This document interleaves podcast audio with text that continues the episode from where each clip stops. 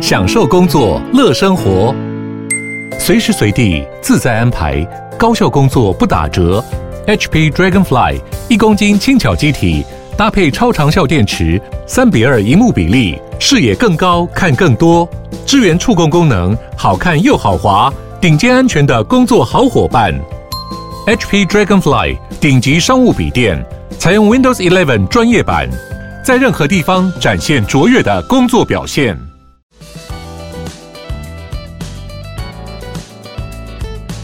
Hello，欢迎再次收听建筑家 Podcast，我是博翔。今天身为一个设计师，我们其实常常会去讨论说，对空间的质感啊，空间的颜色，想必大家应该都非常的敏感。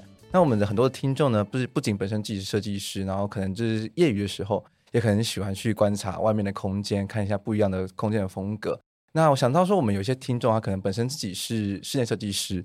那其实我觉得，对于不管是空间的一些颜色、色调的搭配，或是一些空间的形式，想必应该是都有非常深厚的了解。那我相信大家对于跟业主开会的时候，其实很常会头痛，说我们要如何沟通。那常常风格这个字就跑出来了。我们常我们现在可能大家很很喜欢，就是像比如说呃美式的工业风，或者是一些像是乡村风、欧洲乡村风，或是北欧风。那有一个词，相信大家应该马上会出现在脑中。提到日本，那无印风这个东西，好像就变成是我们可能近代或者是一些年轻人会喜欢的风格。它好像简约的空间或者是木质调呢，是不是这样子就达到的是一个无印的风格？嗯，这可能不好说。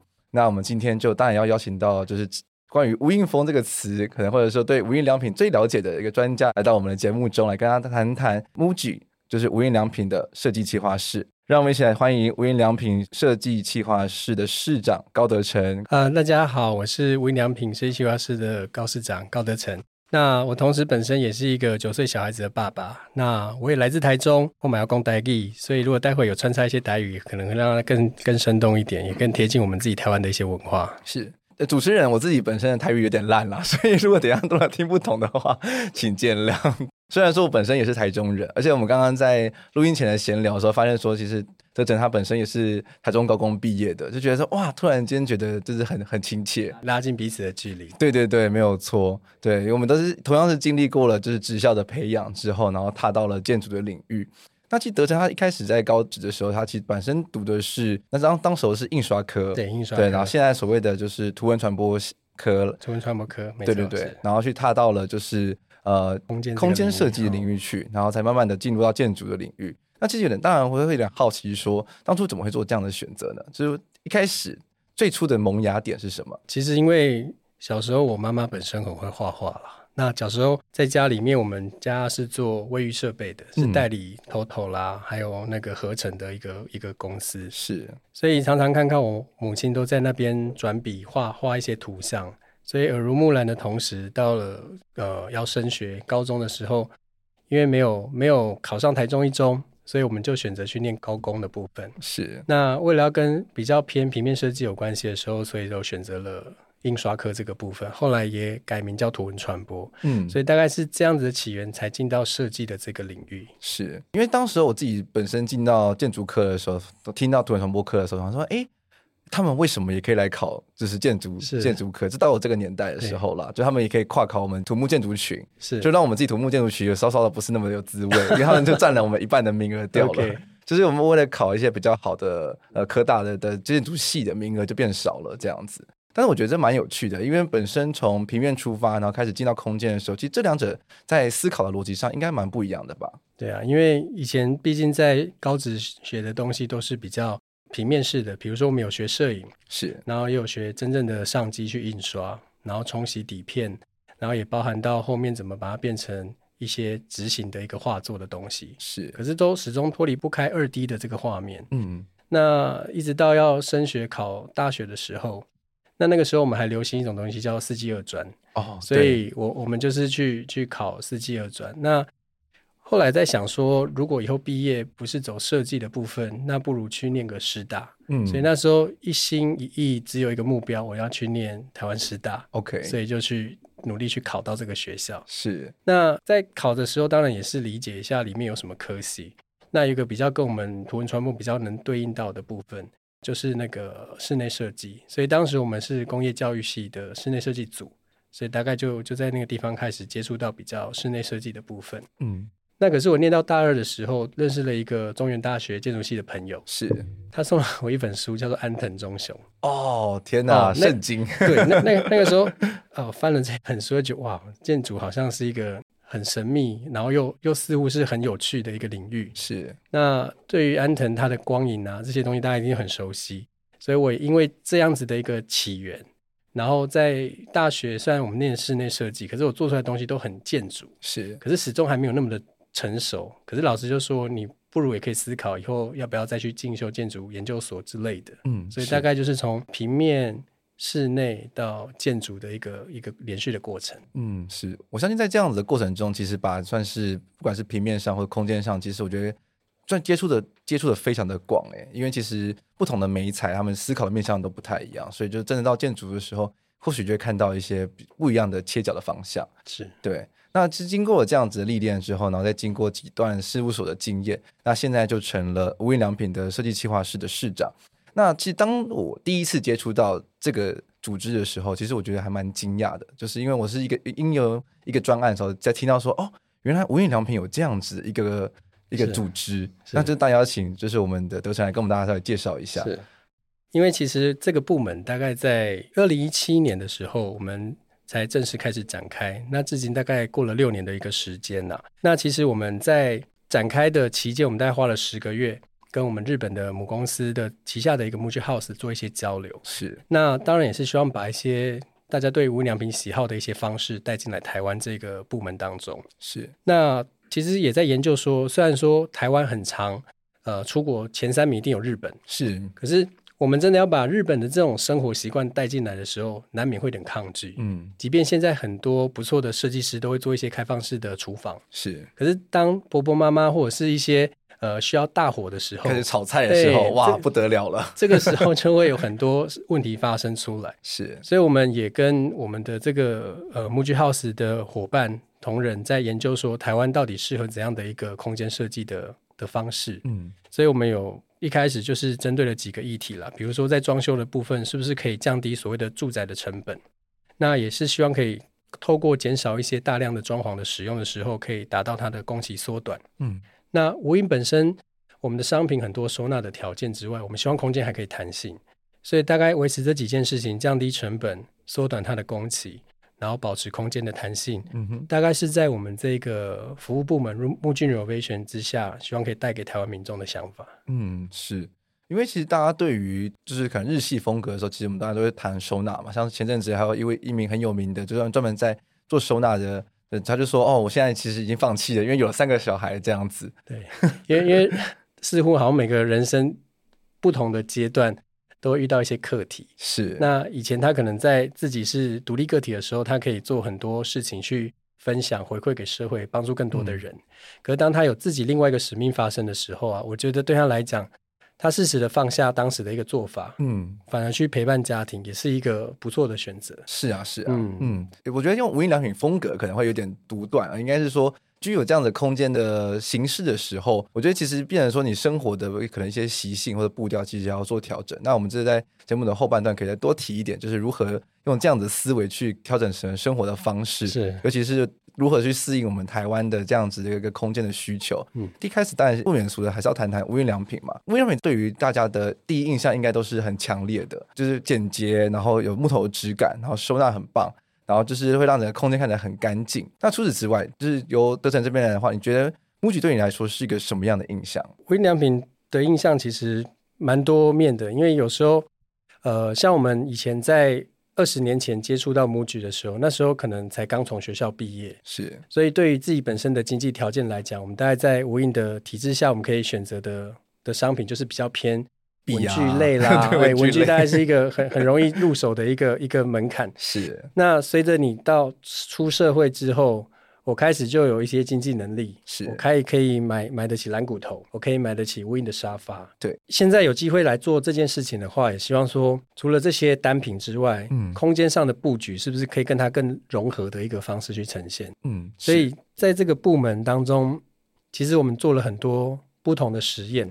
包含我们过去当中遇到一个日本妈妈，她是一般的客人的委托案。是，那她本身其实有三个小孩子，那我们在帮她规划她的新家的时候，小朋友还小，然后一个儿子跟两个女儿。那女儿她本身后来长大之后要跟弟弟分开睡，嗯，所以我们当时在前期设计的时候已经把空间做好安排，是，那保有她之后做弹性的调整。所以我们帮她改造完，过了不到两年，她说小孩子突然长大了，嗯，我们希望可以让他们分房睡，OK，所以我们那个时候所做的弹性隔间的的一个预埋的一个伏笔，嗯哼，就可以在那个时候显现出来。哇，这其实就很棒啊，对，对尤其是到。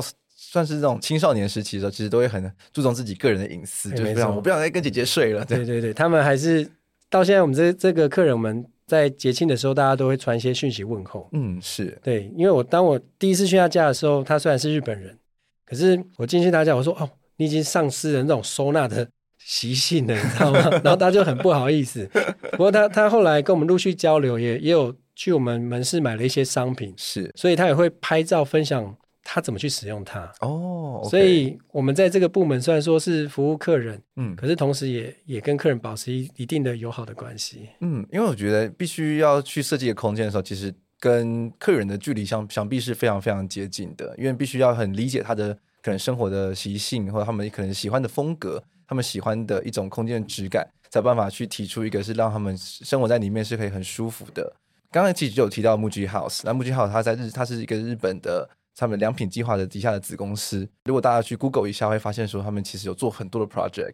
其实他们，我我自己个人认认为他们是有点像是设计公司加房地产。嗯、房地产。对对对对对，他们就是可能会去买一些旧的物件，然后去把它改装完之后，然后再做出售。对，因为以 Muji House 在网络上大家都可以搜寻得到哦，他们除了盖一栋一栋的木构的房子之外，嗯，他们也有跟日本的一个国宅的单位叫 UR 去做合作，是。帮日本的国宅做改造。嗯，那另外一种贩售的事业也是他们这一两年才陆续推广的，是。希望可以把原本的空间整理完之后，然后再释放出来给喜欢无印这种空间弹性变化的民众去采购。嗯，所以他们陆续也是把这样的东西从建筑慢慢分散到室内，推广到所谓他们自己的公部门。对，我觉得这很酷诶，就是变得说你现在像是用，不只是不只是去买无印的东西，就是可能我们平常在生活使用的东西，甚至是你可以买一个家，就是你就是未来是想买一个自己想要住在里面的家的时候，你其实也可以去选购。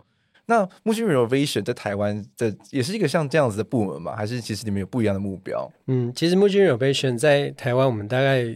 服务的对象有三个属性了。对，那 B to B 的部分是针对商业设施的案子，嗯，所以商业设施部分我们大概做了一些一些 project 过了，嗯，那另外一个部分是 B to C，是一般民众的服务，对，那第三个是 B to G，就是跟公部门的一些投标的一些改造空间案。嗯、那我稍微回到刚刚讲的 B to B 的商业设施，其实呃，这个部门开始六年期间呢、啊，我们大概做了一些像青年旅馆。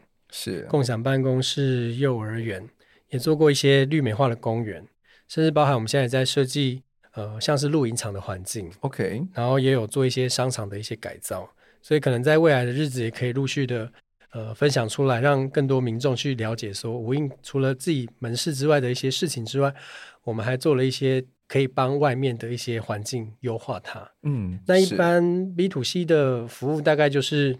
针对他的需求，所以一般客人住家有分几种，有透天的房子，然后有公寓，然后也有新城屋。对，所以大概是这几个类型，我们陆续都有接触过。嗯，那其中比较快速的话，应该都是在新城屋的部分，因为以我们所居住的台北市来讲，它的坪数可能相对没有那么高的时候，嗯，那这些年轻的族群，他买了房子，手头上可以装潢的费用可能就有限。所以这个时候来选择 Win 的一些轻量化的改造，也是一个不错的方法。哦，OK，大概是在一般客人，我们都遇遇到这样的问题。嗯，是。那最后一个就是 B to G 的公部门，因为公部门投标，其实呃，我们之前有做过像新竹市政府的一些呃公家的一些案子，是有改造新竹的州厅，嗯，然后也有做台中社会住宅的一些企划，还有社会住宅的家具配置的工作坊。嗯，是。那近期可能陆续会在南部啦，我先卖个关子。我们在南部会有一个、哦、一个历史历史建筑里面去改造改造一个实验性的环境，是。那可能陆续在呃往后的几个月会会在媒体上会大概了解它。哇，其实好令人期待哦！就听到第一手听建筑建筑家贴条第一手的报道。对 对对，其实你们的专案也算是散散布各地了。其实也不只是刚刚可能公部门的案子，就是因为像我们刚刚一直在会议前聊的时候，其实也有听到说德成他最近也在勤跑台东，因为在台东那边其实有一些小 project，所以就变成说你不止不单纯是在可能大城市里面才可以去使用到这个服务，就是你有相关的需求的话，其实都可以。接触到这样子，其实这个服务一开始，我们内部的总经理他们在思考的时候，也是希望从六都开始。OK，那六都其实我们以现在西部来讲，高铁很方便。对，所以我同事都说，高层你这个礼拜又要去环岛了嘛？因为他们都都亏我说把高铁当捷运再搭了。OK，那连东部的方式都用透过飞机的方式去移动，所以我们在做这样子的一个一个服务性质也是。也是有很多的一个方式，可以在各个乡镇去开花。嗯，嗯是对对对。但是因为像是听刚刚听到你说，你们的部门有做这么多类型的案子啊，就是会让人有一个印象，觉得是不是部门是不是很大，是一个很很大的团队？诶，我们部门其实有很棒的一些副委托的团团体，可以帮忙我们做一些图面的整合、图面的制作。是，所以 Win 的核心的价值，我们部门在台湾良品总部来讲。我们是有五位五位同仁，嗯，是。那我外面还有跟三位的一个约聘的设计师有做一些有趣的合作，嗯，所以大概目前编制上也是八个成员的一个角色啦。OK，那他们年纪都很轻，那我是怎么找到他们的？也是透过一些比赛啦，哦，透过新一代设计展，OK，透过国家注入中心的比赛，是对，还有找到一些很优秀的。呃，同学，嗯，那毕业之后也也有意愿来跟我们做一些好玩的 project，嗯，大概是这个方式开始的。OK，蛮酷的耶。其实变成说听起来比较不像是一个事务所，呃，感觉像是一个学校里面的那种 studio 的感觉，就大家一起来做一些有趣的事情。对，呃，我相信对于年轻人来说，可以加入这个团队，应该都觉得很荣幸吧？因为就是对我们建筑，尤其是对建筑系的学生或者设计系的学生来说，无印良品好像就是一个就是 dream job 的感觉，就是哇，好喜欢这种风格。对，因为我们我们自己有时候都会在路上走的时候，都会做一些观察。对，其实我跟他说，跟大家讲是说，我们在这边或许不是一个很正规的建筑师事务所，对，或者是室内设计公司。可是因为过去我自己本身有一点点有事务所的历练过，嗯，所以在跟同仁在交流的时候，也会给他们一些比较专业上的建议。那我比较倾向于是跟他们思考，是说多一些观察，是，比如说你在搭捷运的时候，那个架子上面的一些分割，哦，比如说你走在路上，为什么那栏杆会变形？是不是因为有人常坐它？所以以后遇到这样设计的时候，是不是要去避开这样子的的一些行为？是，所以我就是说，空间在设计上，行为只要研究清楚了，对，你就知道图要怎么画了。哦，OK，这个大概是我们我们的一些。一些跟同仁相处的一些方法，嗯，听着蛮有趣的耶，就是算是一个很好的切入点，对，因为像是我们自己本身也会去做一些可能一些案例的研究，可能对于一些年轻的设计师来说，这对我们来说可能是一个很很不容易入手的课题吧，就觉得说，我们到底是要看什么？就是是看好不好看吗？其实好像也不是看好不好看，其实看久了之后，变成说这是其实都在看一些门道，就是比如说材料的接缝怎么接啊，它、嗯、分割怎么分割的，觉得那东西才是真的是。就是像会看到那个精髓，对，才是精髓之所在。就你没看到东西的话，嗯、其实白看了。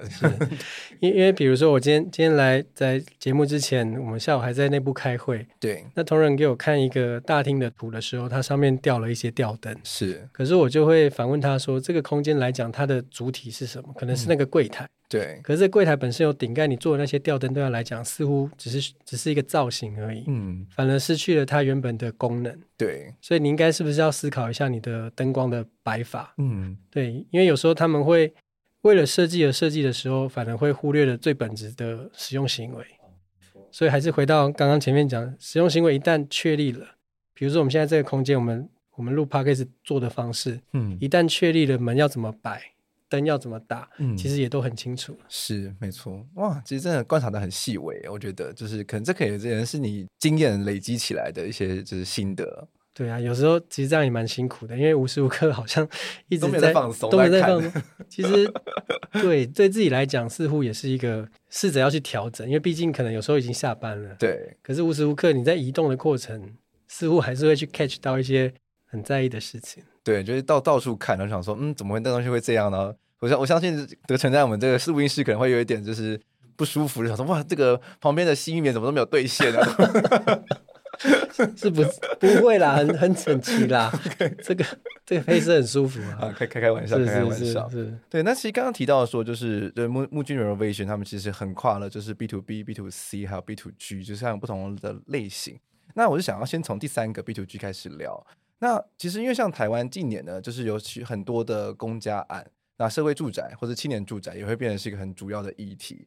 那我觉得自己蛮有趣的是，因为刚刚其实德仁自己有提到是说，他们跟台中市政府去合作，去推出了一个共享客厅的工作坊。是，我觉得这也是一个很有趣的议题，就是因为我们其实建筑师们或设计师们最喜欢讨论说，未来的住宅形式到底该是什么样子。嗯对，那所以就是可能平常的一般的呃上岸的话，可能就看不到这样子的类型。嗯，但是就是可能在青年住宅里面就有可能会有这样子的空间的尝试。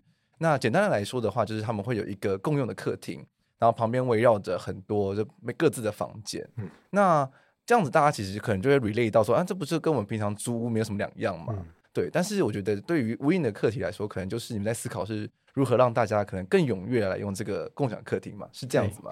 呃，其实一开始接到这个部分的的投标的内容的时候，我们内部也在思考说，其实就像之前有一部日剧的叫做《一个屋檐下》，其实也是一群有共同生活理念的人住在一起，然后他们各自扮演哥哥姐姐、弟弟妹妹、阿公阿妈之类的一些角色。嗯，那刚好在这一次的社会住宅。原本这个建筑规划的空间就有这样子的一个一个巧思的布局，所以无印透过把住的行为变成是他们私人的环境之外，中间的那个所谓的 LDK 的部分，大概就是让大家生活在一起。有的人早一点回家，可以在客厅煮一点东西，是。那另外一个室友回来的时候，也可以一起吃饭交流。如果那个妹妹回来的时候心情不好，因为今天可能跟同学吵一架。还是说那个上班族的小姐被老板骂了一顿，她可以回到自己的房间里面，是对，他也不会打扰到其他很开心在客厅的的室友们，是。所以这件事情，我觉得也可能反映到未来台湾现在面临的一些高龄少子的问题。是。那举例来说，我们无印良品自己公司好了，就是我们总部有八十几个同仁，对。那其实我们只生了十八个小朋友，哇，对。那你说。每个人都有选择要不要下一代或者是结婚这个议题，对。可是因为这些问题普遍已经存在在台湾一段时间了，包含这几年人口的中位数已经来到一个负成长的一个条件，是。所以以后的房子可能真的不需要盖那么大，那小要有小的道理，嗯。那原本属于房间内的 LDK，我们是不是可以释放出来？是。然后让外面的人可以一起去交流。那这件事情其实跟我们的一个好朋友九楼。九楼这个团队，嗯、他们其实以前就讲一个概念嘛，是那个房子可以租来，可是生活是是要自己的这个方式。对。那我我认识九楼的时候，我也回想到以前我在大学念书的时候，我是跟两个学姐租了三房两厅的空间。OK。那其中一个学姐她不用打工，嗯哼，所以她很喜欢下下厨，所以我们只要下课回家的时候都会有东西可以吃。那另外一个学姐就就生活比较。比较浪漫一点，嗯，所以就是可以到处去去喝一点咖啡什么之类的，所以他也会带很多一些不同的咖啡啊，或者是一些酒类的东西回家。是，所以在那个融合的族群当中，我们也各自保有自己的空间，那也可以生活在一起。是，所以对应到刚刚您讲这个台中社会住宅的共享客客厅啊，大概也是把我们过去的一些生活的轮廓的的方式有没有？嗯哼，在这个地方再呈现出来。是。嗯，我有点好奇，就是当时候你们会去如何去做这个提案呢？就是你们刚刚像刚研究的那些课题，就是如何在可能像一个工作坊中去呈现。呃，其实无印其实做很多相关的一些，像是一个人生活，两人，然后到家庭生活的方式。嗯，那因为。它的这个共享客厅的主轴来讲，它其实是适合单身者。OK，它不是一个所谓，就是有点像套房式的一个使用者。对，所以把所有的套房集结在一起的时候，它房间本身的条件就不用做到那么大。嗯、那原本我们讲的房间内的 LDK，对，全部每一个房间释放一点，释放一点，释放一点，嗯，全部加起来的时候就这么大一点，那大家就可以一起去用它。OK，如果放到原本的房间，可能它的厨房。台面可能只有一米八哦，那这很小哎。对，可是如果当大家都把一米八留出来的时候，这个台面可以做到可能到三米，嗯，甚至更更大的一个使用方式。是。那原本在一个小套房里面的沙发可能是两人份的，对。可是当它全部五个房间全部都释放出来的时候，它可以变成一个三二一的逻辑。嗯。所以有时候分享一点东西，然后让大家也可以融合它。嗯哼，我觉得这个也是一个不错的观念。哎，我有点好奇，就是当时你们提出这样子提案的时候，就是可能像是政府啊，或者是一些可能，因为你们应该会有去跟住户住户去沟通嘛？对对对对，他们有什么样的反馈呢？呃，他们觉得一开始会很很担心去跟人家一起生活，对，因为毕竟每个人，比如说挤牙膏好了，嗯，对不对？挤牙膏这种个性，虽然说在在客厅可能不会刷牙，对，可是这种。每个人生活的习惯啊，比如说坐完椅子，沙发会不会整一整？是，所以他们也是会有点担心害怕。可是慢慢慢慢试着去透过这个工作坊，我们教他们怎么去组装无印的商品，嗯、组装无印的家具，而且是分组的方式去进行呃说明，然后让他们自己去动手做。OK，、嗯、那无形当中，我们本来三个不认识，可是因为有一个共同的使命，哦、我们要去奋斗过。OK，对不对？我们是，我们是。一个 team，我们奋斗过。对，那大家组完之后，哎，我跟你更认识了。哦，我们是未来的 roommate。对，所以他们也是透过这种方式，把彼此的关系嗯拉得更近。嗯，这个大概是我们在这个工作坊一个蛮蛮加分的一个 key 啊。哎，我觉得亲手做这这一点很重要耶，就是比起说，就是你买一个现成家具放到空间中，就是你自己有去组装过那个家具的时候，其实是你对它的情感。就是你会更重，而且你会更加的去保护它，而不会你觉得说反正就是公部门的东西给的啦，然后就是青菜用用啊，对啊，那刮到也没关系啊，对。那但是自己组装过后，你就觉得说，哎，不行啊，就是要稍微小心一点点。而且这一次工作坊比较有趣的另外议题是说，同样一批家具哦，嗯、四组人马。对，做出来都不一样。哎，怎么可能？因为这也是考考量到无印的商品是有延伸跟弹性的的调整，是。所以有人会变成他是啊依着那个沙发背靠，对。有的会是跟着墙壁走，嗯哼。所以他们各自，比如说这四个人未来是室友，他们共同讨论出来的那个画面，嗯，一起完成。那最后在成果验收的时候，你是 A B C D，然后我们其中的 B C D 三个 team 要去投投分。OK，所以你们要投给你认为觉得最有趣，嗯、不能投给自己嘛？嗯哼，所以他们就会有优胜者产出来。对对啊，这个东西其实他们无形当中会会增加一些哦，未来未来以后或许我们用一阵子之后，我们可以变成他们那个样子。哦，OK，对，所以今天假设是跟跟两个女孩子，一个一个一个妈妈，一个先生，还是什么之类的，住在那个环境当中。可能也会随时去沟通，是我们当然不会一天到晚调家具嘛。可是，可是它可以是，比如说每每半年做一些有趣的调整，是是。所以这大概是在这一次台中社会住宅的那个工作坊上面有没有我们的一个比较有趣的优势了？嗯，我觉得蛮有趣的，因为就是刚刚提回应到说，你提到说就是无印的东西就是很弹性嘛，所以其实就是变成说，在日后真的想要调整去符合不同的使用需求的时候，其实都会是一个。还蛮好的物件的，对，而且就是大家应该都蛮喜欢的吧？就是大家应该住户们听到说啊要跟无印良品合作的时候，应该都喜都蛮蛮期待，就很期待。对，可是又很怕会变成同同室友未来的猪队友，因为他们在学的过程，不过大家都很认真。对，他们那个那个画面，我们都有把它记录下来。嗯，所以如果之后有机会，也可以找个找个地方分享给大家看一下。因为他的族群很广。对，像学生的，或是刚出社会，还、啊、有出社会工作一阵子的，虽然彼此生活在那个环境之下，我也很期待之后回去看看他们的生活 样变怎么样，到底变成怎么样。这个这个是很重要的。对啊，对啊，因为就可能就会想象说，会不会又像是外面在台北租房子，然后可能客厅就变成是大家堆杂物的地方，但就有点可惜了。就如果室友之间彼此比较没那么熟络，或者彼此比较没有互动的话，这个这个倒是需要一点时间上去磨合。嗯。因为我之前看那个特斯拉，对，不是不是汽车那个特斯拉，是真正发明电流的那个特斯拉。OK，他他们有讲过一句话，就是说我们不是筑起一道围墙，各自种自己的花园，嗯、而是打开这一道围墙，我们可以得到两倍的绿地。哦，OK，这个意思就是你要试着把你的一个部分，呃，捐献出来跟大家交流共享的时候，这个共居的行为有没有？它的加成其实会一加一大于二。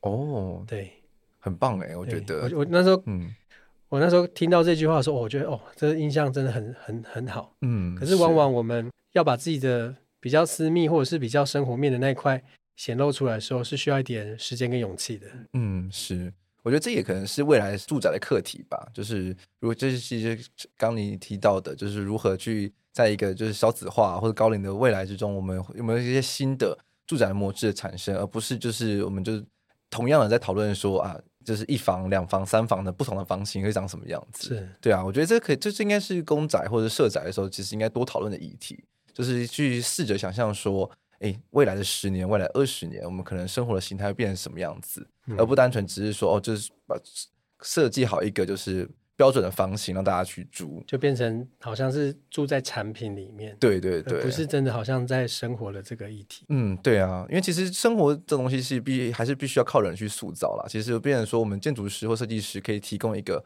画面，但是还是未来的使用者还是很重要的一部分。他们可以如何去跟这个空间去互动，或者是说这空间有没有留留有这样的弹性，让他们去做一些灵活的操作。其实再跟再跟你分享一个故事，就是。嗯我我住在台北市的老公寓里面。对，那这个老公寓我住在三楼。那我平日到热色的时候，其实会遇到我们住在对面的陈妈妈。嗯哼。那我们楼上四楼邻居姓谢，那我们二楼是我们家的邻长，那一楼刚好是一个干妈店。对。所以那刚刚讲有点像是我们我们的那种管管理员的那种中心，会帮我们收包裹。嗯、所以我去出差的时候会。带一些欧米亚给给他哦，啊，这种感觉其实我们如果把公寓的行为拉到集合式住宅，是我曾经问过我爸这个议题，说我们台中那个家住了二十年，你知道你楼下车位旁边是哪一户人家吗？哦，你知道我们家对面的那个邻居他在做什么工作吗？是，就反而好像这件事情，因为随着呃房子越盖越多，我们住在那个比较都会的房子当中。而忽略了跟人之间的互动，嗯哼，所以我们也也无印的团队，我们试着在提出所谓的住宅三点零，对未来二零三零年到二零二二零五零年之间的一些房屋想象，是那希望把把一些人跟人的方式，不要再只是公社比，对，不要再只是健身房、游泳池之类的这些好像是标配的东西放进来，对，是不是有更让你会自动愿意去用的方式呈现出来？是。我觉得这蛮重要的，因为其实听到很多的物件，他们完工了之后，虽然说有这些公社，但是因为住户们为了省钱，所以其实都没在用。他想说，那就把那那其实这公社就很浪费啊，还不如就是留着给做其他真的大家会有兴趣去使用的空间。对啊，嗯，好的。那其实聊完了就是社会住宅部分啊，其实因为我会当时会第一次会接触到木君 Renovation，也是因为我自己本身公司的一个专案啦。是。对，就是因为他们在他们得得标的时候有做一个所内简报，对，然后才知道说，原来 MUJI 有 MUJI Renovation 这样子一个部门，对对对，所以这个专案呢，就是那个台北中正区的新二、新三都市更新案。当那个当时候我听到这个案子的时候，其实因为也是呃在公司内部就是有同仁在，就是有同仁在做嘛，然后就是听说这个规模很大啊，很这很机能非常的复杂，对，然后确实后来是听他们简报的时候，也是听到说，哇，这。这是一个其实真的是一个不简单的任务，因为它里面被被塞了赋予的的条件面似乎非常的丰富。对，就是要满足太多东西了，就是很像是就是可能台北市的各部门都想要在里面有个一个空间这样子，占有一席之地。对对对对对，当然也是因为它的地段很好啊，它的地段就是在那个呃警政署的正后方。是是是，就离台北车站也很近，离那个北科那边的也很近。对，那大概就是我们在讲那个什么东区串联门户的那一个轴带上的。是是是，没有错。对，然后它同时呢，它又有住宅的机能，所以它就是其实是一个很复杂的空间。那 MUJI Renovation 在这次的专案里面，其实是协助去提出一些对于未来办公室的想象，就是办公室可以去如何去比较弹性的使用，然后去绘制一些呃空间的图面。那我觉得蛮有趣的，也想要请德成来跟大家分享一下。OK，因为呃，在执行这个国家住宿中心的标案的时候。我们跟我们的出资人，就是建设公司这一边，嗯，呃，还有潘基建筑师事务所这边，我们大概也是在一个月草草的快速的成军，是决定要去执行。对，那其实无印被分配到部分，一开始本来是要做住宅上面的一些格局上的单元的设计。对，那也考量到说，我们过去曾经在新竹市有做了一个 co-working 的 space 的环境，是那那个环境，其实我们。做了一些好玩的动作，然后也加深了我们有自认为应该有本事可以来操作这一次关于在行二行三这个案子当中的办公环境，所以我们就主动的跟我们的出资人，也跟潘记潘先生这边的团队一起来来说明说，我们是不是可以在这个当中来做一些一些设计。是，那我们其实这共享空间它它是一个行政栋好几栋串在一起，所以我们也有提出一些空桥的连接。那过去其实，在空桥的连接，比如说很有名马来西亚的那种双子星塔，对，它可能也是为了逃生，必须要从另一边临到另外一边。对，甚至在台中国美馆的对面有一个建设公司，它顶楼有个很漂亮的花园，是也是做那个方式去做串联的动作。对，那当然发生一些紧急的事故，它也是可以有一些逃生的动作。是。那我们这一次认为说，在这样子的空桥的连接当中，是不是可以把一些观景的平台，还有一些属于未来十年后会出现的办公室的环境的画面，试着要把它带进去。嗯哼，所以我们就提了四个有趣的抽屉。OK，因为我们办公室 OA 家具最有名的就是那种铁柜的逻辑。哦所以不如就把这样子的逻辑放在未来的办公室，只是它透过一些比较趣味的叙述的方法去呈现，嗯、那也让空间不管在水平的串联，动与动之间，包含楼层跟楼层之间的上下串联，其实都可以达到一些。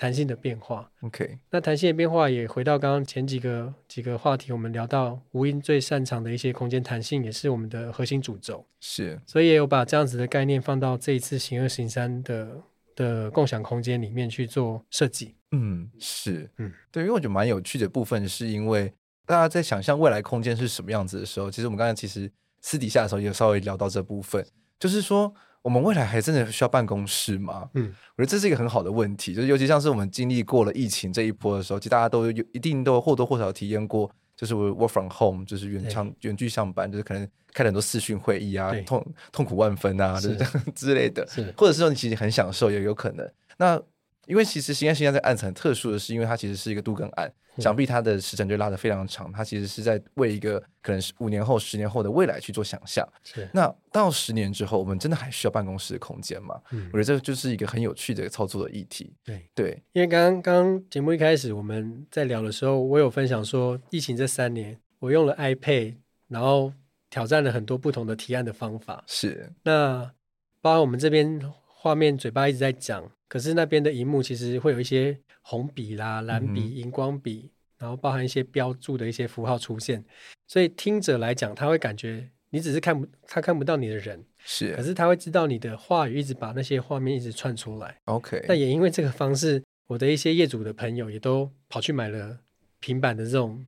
书写的这种方式的机器。是。对啊，像 iPad 这种东西，对他们来讲，好像就变得更好用了。哦，也不见得是追剧之类的一些、一些方法而已。啊。追剧是主持人来用的，的。用法。Okay、那那回到刚刚您讲的行二行三，我们其实也把几个概念，比如说我们有提到警护端的概念、嗯，那我们未来会在这个办公环境使用大量的国产材去、嗯、呃去设计的一个未来公部门的一个办公家具的部分。是。那也会透过无印模组的方式，把这样子的国产材的家具做一个弹性的使用。对。那刚刚前面提到警护端，警护端是什么样的一个词呢？它其实就是在江户时代，大家在那个古井在打水的时候，嗯、一些妇女他们会聚在一起去聊天。哦。那可能彼此之间会去分享一些情报，或者是聊一些八卦的事情。嗯、那这种东西拉到现代的社会来讲，我们可以认定它叫茶水间。哦，OK。那茶水间的东西，如果你把它变成是立吞的会议啊，站着开会，嗯，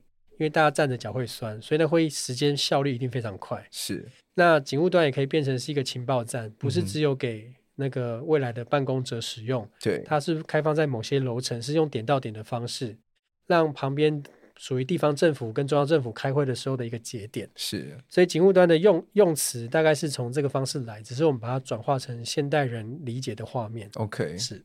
我觉得警护端这概念很有趣。如果大家对于未来的办公室空间想象的时候，会讨论的一个部分，就是其实我们现在大家都有这个人都有自己的一个 OA 家具，就是我们一个每个每个人都有自己的位置。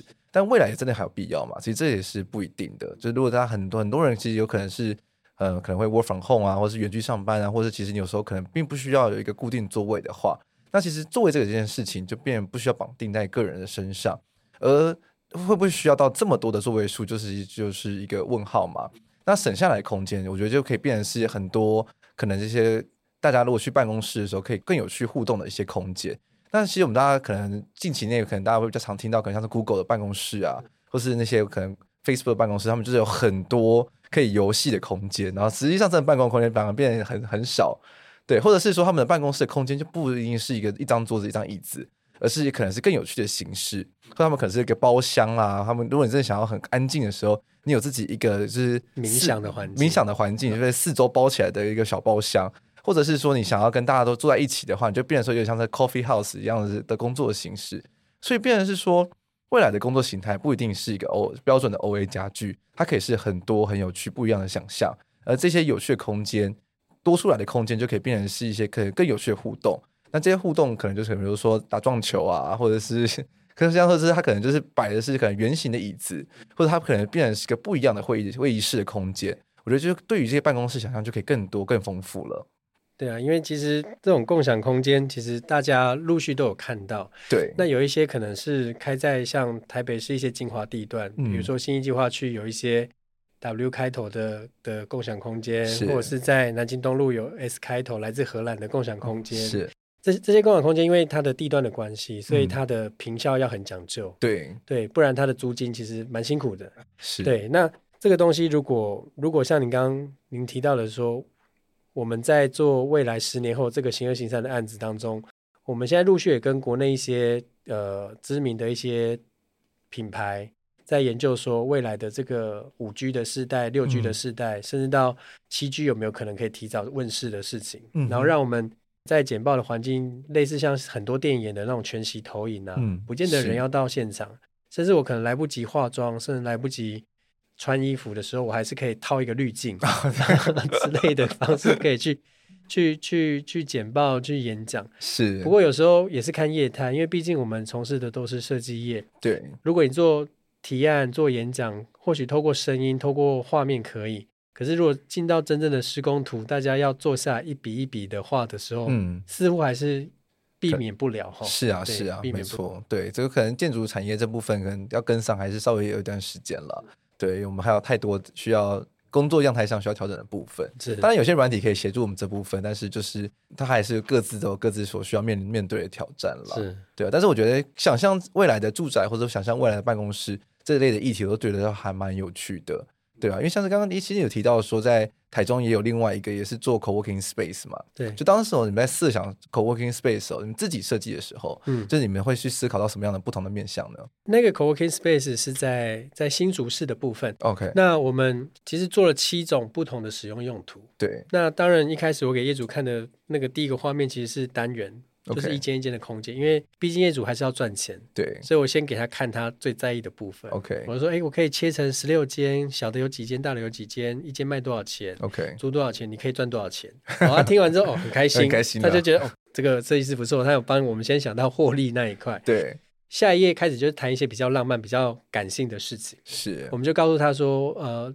我今天在在共享空间的时候，我希望不要被打扰的时候，我有一个独立的包厢。嗯、那有很多画面都是像那种电话亭，对。可是我们做了一个有点像是一兰拉面那种全集中吃拉面的那种逻辑，对。那如果拉到南洋街的那个部分，有点像 K 书中心，可是我们又没有那么封闭，因为我们前面有一扇小小的窗，对。所以每个人不是面对一道墙，他是面对一扇窗跟一道墙。嗯所以他如果今天工作累，他头抬起来可以看到街上的人在行走的画面。哦，OK。那基本无印良品热卖的一个蓝骨头的商品，也自然变成共享的空间的一个一个环节嘛。对，我可以听着蓝骨头听简报、听演讲之类的。嗯。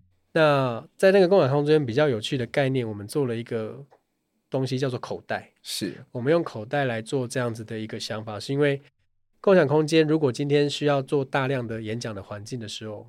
我那个口袋是用窗帘的方式去呈现的。哦、oh，OK。我当我口袋彼此之间拉起来的时候，它会变成一区一区的环境。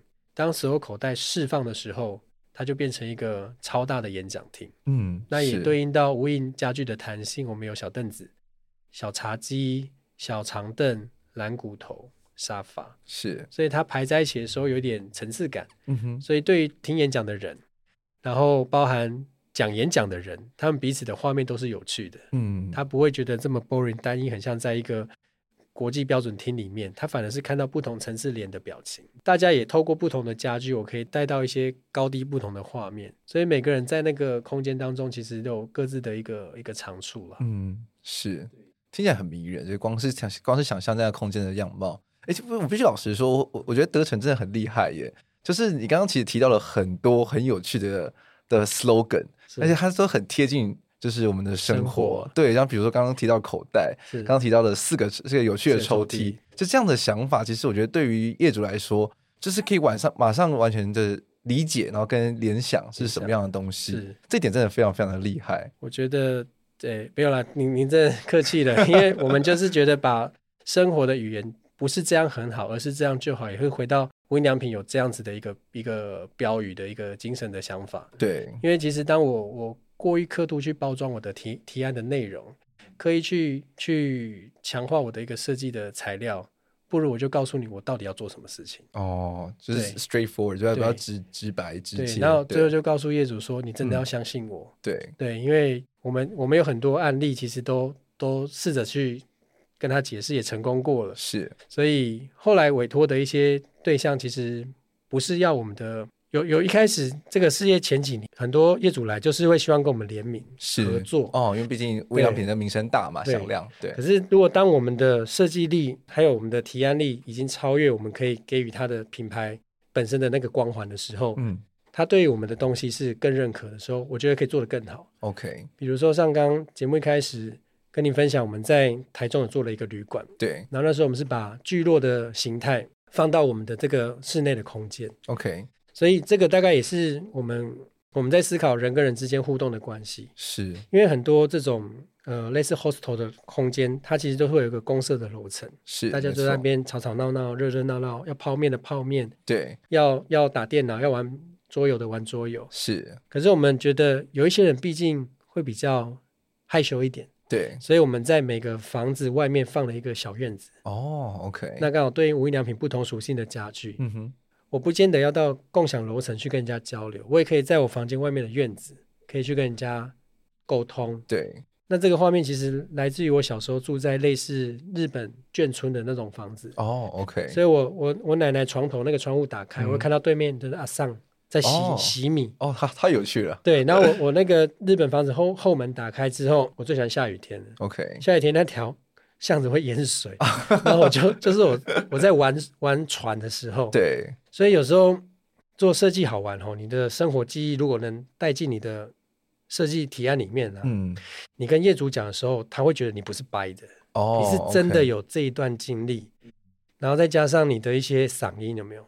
对，似乎好像就冥冥之中就就应该有机会可以可以理解这样。嗯，是，我觉得其实这紧扣听者的的一些可能生活的记忆，或者他们可能有有过的经验，这一点还蛮重要的，就让他们可能会比较好联想，或者好去理解说，可能对于未来的空间会有一个什么样的想象。对，其实我觉得听到现在，我觉得其实对于木居 Renovation 他们的一些可能在设计的思考上啊，或是一些。呃，如何去从事设计这样的工作，其实有很深入的了解。那我觉得其实也都还蛮赞同的，因为其实我们自己在做设计的时候啊，我们不是刚才像是我们刚刚提到说，我们都在思考说未来的住宅或者未来办公室会是什么样的模样。那一直谈未来，其实这个东西很虚无缥缈，其实也很难让让听者可以如何去定锚说哦，该是什么样的模样。那都搞得很玄很玄。但是如果把它拉回来一点点，去跟一些我们现在可能生活中有的画面去做连接的时候，顿时间又不是那么的虚无缥缈的，而而是用一种比较可能像是刚刚提到的空间弹性化的方式，或者是一些其他的模呃模组化的方式，就去去做想象的时候，就觉得说，哎，好像又又更贴近了一些。我觉得这对。那其实回归到我们刚刚谈了很多可能办公室啊，或者是一些社会住宅的空间也好，那回归到我们现在可能每个人生活中的样貌上。我觉得这一点还蛮蛮有趣的，就很想要问问德成，就是因为我们自己很多的台北市的青年都是租屋族嘛，嗯，那其实我们可能对于自己本身的空间其实很难有所谓的想象，那是不是可以用你就是在木居 Renovation 这磨练出来的这些设计思维上，给我们听众一些建议？哦，这这一题其实蛮可以可以从，如果今天你是一个。不是家庭的一个生活的族群的时候，它可能会是一个比较像你单身住在一个套房里面。那因为它会跟你的作业的习性会有关系。是，比如说你你回到家当中，睡眠来讲对你很重要，所以你可能睡这件事情的那个环境的仪式感要非常的强烈。是，所以你就会把床铺的那个环境打造得很好。那反正里面有没有书桌、衣柜怎么摆都不尽然。对。那如果你很重视隐私的人，你又是住那种套房的空间，你可能打开门，刚好旁边电梯打开，有你的邻居走过来，会看到你家的一切。对，你也可以试着把衣柜或者是书柜变成你的小玄关，嗯，然后让你的玄关保有一点隐私感，之后再转到你的房间里面去。对，即便在这么单纯的一个套房空间，还是可以做出格局上的变化。那这个东西今天不管是不是无印的家具啊，其实在这样子的一个行为上的观察，大概就可以让你让你的生活的空间会变得很精彩。嗯，那举凡来讲，就是我我现在是一个九岁小女孩的爸爸。对，那我女儿在在一两岁的时候，她的那个环境是我们跟大人一起睡的。那到现在，他有自己的一个小天地，他的书桌什么之类的，他也一直一天到晚在调陈列，可能是因为受他爸的关系的影响，一直在调整房间里面的布置。OK，然后一下跟我说：“哦，这个九宫格的书柜，我想要移一下，嗯，因为我觉得这个地方我可以画画，因为我画可以全部打开哦之类的。”他他也开始去去动脑，对于他自己的小天地的打造，即便那个天地很小，大概只有四五平、三四平的空间。是，那这个东西，我觉得每个人无形当中去发掘一下，你现在。所处的空间当中，你最在意的点是什么？嗯，那那个点你专心的去营造，或许这样子的一个应该说小确幸吗？还是说这样是就是符合你当下的生活的样态？因为毕竟你可能是一个人居住的时候，那当然你要加入第二个人居住的时候，那又是另外一个另外一个使用的用途。嗯哼，所以我们无印刚刚前面节目一开始有提到，就是一个日本妈妈嘛，对，三个小孩子。所以一开始设计的时候，我们保有原本这个日本妈妈她本来是在家里当家教老师，所以她会有白板的空间。对，所以我们把她白板的空间当成是她未来小孩子隔间的一个重要的一个伏笔。如果今天她没有在上课，未来假设她不教不当家教的时候，这一道白板墙其实是可以变成家具，可以靠过去之后，让房间自己浮出来。哦，OK。所以所以那个时候沟通的时候，保有一个功能叫做一加一等于一。因为一加一等于一在无印良品的世界来讲说，今天假设是一个小型的除湿机，在我们像录音室这样的环境当中，它除湿完之后，它拿起来可以直接变成一个花器，它去浇水。哦，是。对，那或或者是我们曾经在日本有研发过一个吊毛巾的杆，对，它本身的高度跟我们一般门把的高度大概是一至九十公分、一百一十公分这个逻辑。是。它如果在边的地方，它其实是一个门把，可是它帮门把。正常没有锁的时候，它变成是一个毛巾杆的时候，对，它其实还是保有毛巾杆跟门把的功能。是，所以我们在做很多设计的时候，也希望把这样的巧思留给未来的使用者。嗯、我们可能做一，那另外一个加一是你自己要的，所以把你的跟我的加在一起之后，我们还是那件事情。对，所以这大概就是无印良品世界当中一加一等于一的概念。哦，听起来就很容易理解。对，那另外一个更浅显易懂的方式，就是一个正方形的手帕。是。然后打两个叉叉，会有得到四个三角形。是。那我们曾经有试个做一些不同的花色，比如说有红色的、点点的、线条的。那今天跟你身上的打扮会有关系的时候，我今天可能适合做线条的，我就把线条那一面的的手帕的部分露出来。哦。就跟我做一些配件。对。那如果今天是换个场景、换个换个使用方式的时候，它的另外一个肤色就出来。是。所以它还是一条手帕啊，可是它可以因为你的使用用途而变成另外一件一个画面。嗯哼。所以我觉得这个这个大概是跟大家分享一下我们怎么看待一些事情的。嗯，对，嗯，是对啊，因为我觉得其实我们有时候可能不太清，就是可能没有对自己的生活的空间太有太多想象了。可能我们都很忙于工作，然后会或者是觉得说，反正我只是短短时间的待在这个空间中，就不是长久，因为毕竟不是自己家，然后就是去可能是比较少去装点它。那我就觉得有点可惜，因为其实我觉得在自己的生活的当中，其实会可以获得蛮多设计的灵感的。尤其是像现在又有很多可以组合家具，像是 MUJI 或者像是其他的不同的品牌，它其实都可以买不同的物件回来自己打造嘛。其实我觉得那都是一个自己为自己未来的家想象的一个过程。那我觉得这个这跟看那些网络上很漂亮的家又是一个不一样的感觉，就是。看照片是，就是你只是这只是一套照片而已，但实际做的时候，你可能发现说，哦，原来照片那样子其实我并并不适合我，对，所以我觉得这其实都会需要去经过一段实验的过程了。就算是你去委托一个设计师帮你做空间的设计，但他他他设计完的空间是不是有办法合用你自己的生活的形态？但其实也会是需要一段调试或磨合的过程，对啊。我刚刚博想这边提提到的部分，就是让我想到。呃，这个事业刚开始的第一年，我遇到一个客人，对，然后他他住在那个青山镇，哦，他家那个客厅窗户为之漂亮，哇！然后就是就是我们刚刚 LDK 开放式厨房非常非常漂亮，对。然后我我就很好奇为什么要改造，他就说他在这个房子他都静不下来，是因为可能有太多呃有强烈的设计的东西，对。然后他本身很喜欢收收这些呃一些古道具，对，然后器皿之类的，收超多超多。我就说你是那种古董商吗？还是什么之类？他跟我说他其实就是喜欢这样子的东西，所以他买了很多。是。那我试着跟他分享呃一些断舍离的想法啦。嗯哼。那我就跟他说，其实你看你现在那个水槽上面的那些碗、锅碗瓢盆，你是不是下一餐还是拿这个起来用？他说其实是。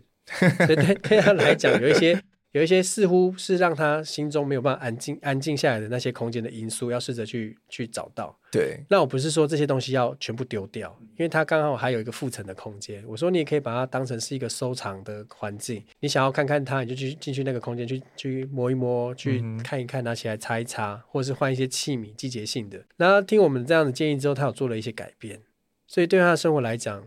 我们似乎不用帮他做任何的设计改造，嗯哼，只是跟他聊聊天，然后给他一些生活上的小转变的建议。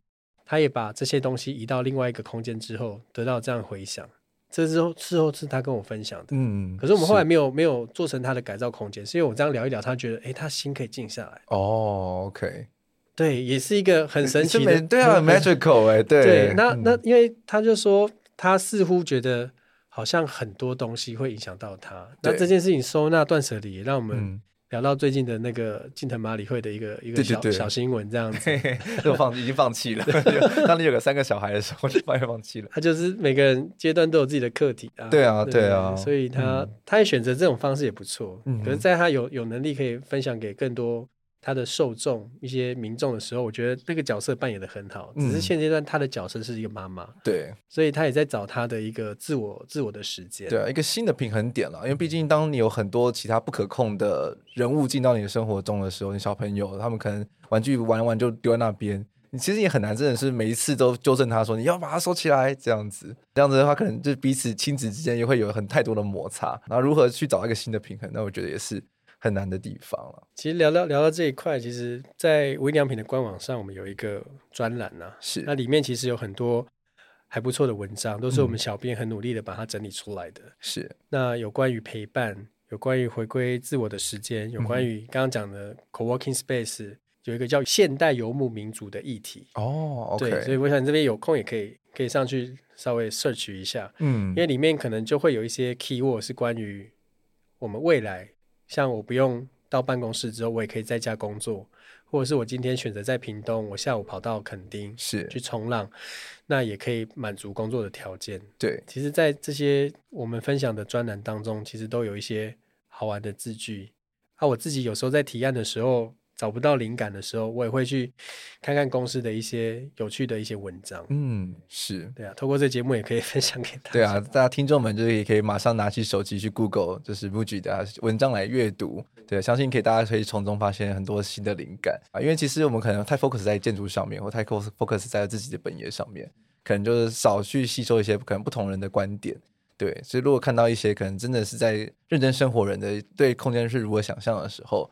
那未来在做提案，可能也会不一样的思考。那其实我觉得，用用总归这一集的话，我觉得其实 MUJI 的 slogan 还蛮适合的。就刚刚提到的，不是这个很好，而是这样就好。就是我们当我们可能现在大家对于，因为市市面上的设计太五花五花八门了，太 fancy 了，就觉得说好像必须一定要做很多才能达到所谓的我们有在做设计这件事事情。但其实有时候可能确实可以反过来说，其实已经做得够多了。那反而应该是要把一些可能多的部分拿掉了，回归比较单纯的、纯粹的部分。那反而可以去凸显出你这设计的一些重点。嗯，因为有时候设计不是透过材料、透过呃一些比较装饰性的东西去呈现。对，反而回到使用者本身啊，因为他、嗯、他或许是未来这个空间的使用者，他必须要很清楚的知道他会怎么用它。嗯哼，而不是我今天配了一个很漂亮的石头给他，过了几年之后，他的另一半出现的时候。哦，我不喜欢这个石头，怎么办？对呀、啊，对。可是他的行为，他的生活模式可以随着他的使用成员增加或减少的时候，嗯哼，空间的需求量会因此而去做弹性的变化，大概也是我们在努力的课题。是，所以基本的无印风格，你说有木质、简单的素材、简单的配色，这这个大概是在。硬体的部分就是比较像是身体的部分，对。可是灵魂的部分，大概就是你自己怎么去调配，你去跟那个空间的相处。嗯，一个人待在这个空间，三个人待在这个空间，甚至一群朋友跑到家里来的时候，你怎么去让那空间去负荷它？嗯，所以这个东西我们也也在尝试做过所谓的三代同堂的环境。哦，这个就就很挑战了，因为因为可能那个奶奶奶奶喜欢大火。对啊，他媳妇就觉得啊，我们就轻食就好了。对，那小朋友喜欢叫麦当劳 哦，这个这个这个拿捏上就很尴尬啊。谁要洗碗？对，他洗碗好，可能是那个爸爸最常洗碗，嗯，所以爸爸跟太太的身高差很多，对，差了二三十公分，完了，琉璃台高度就对，我们就只能以他来来当使用的对象这样子，是对。可是太太要说，我偶尔会洗碗啦。所以你还是先先尊重我，所以先生就委屈了一点。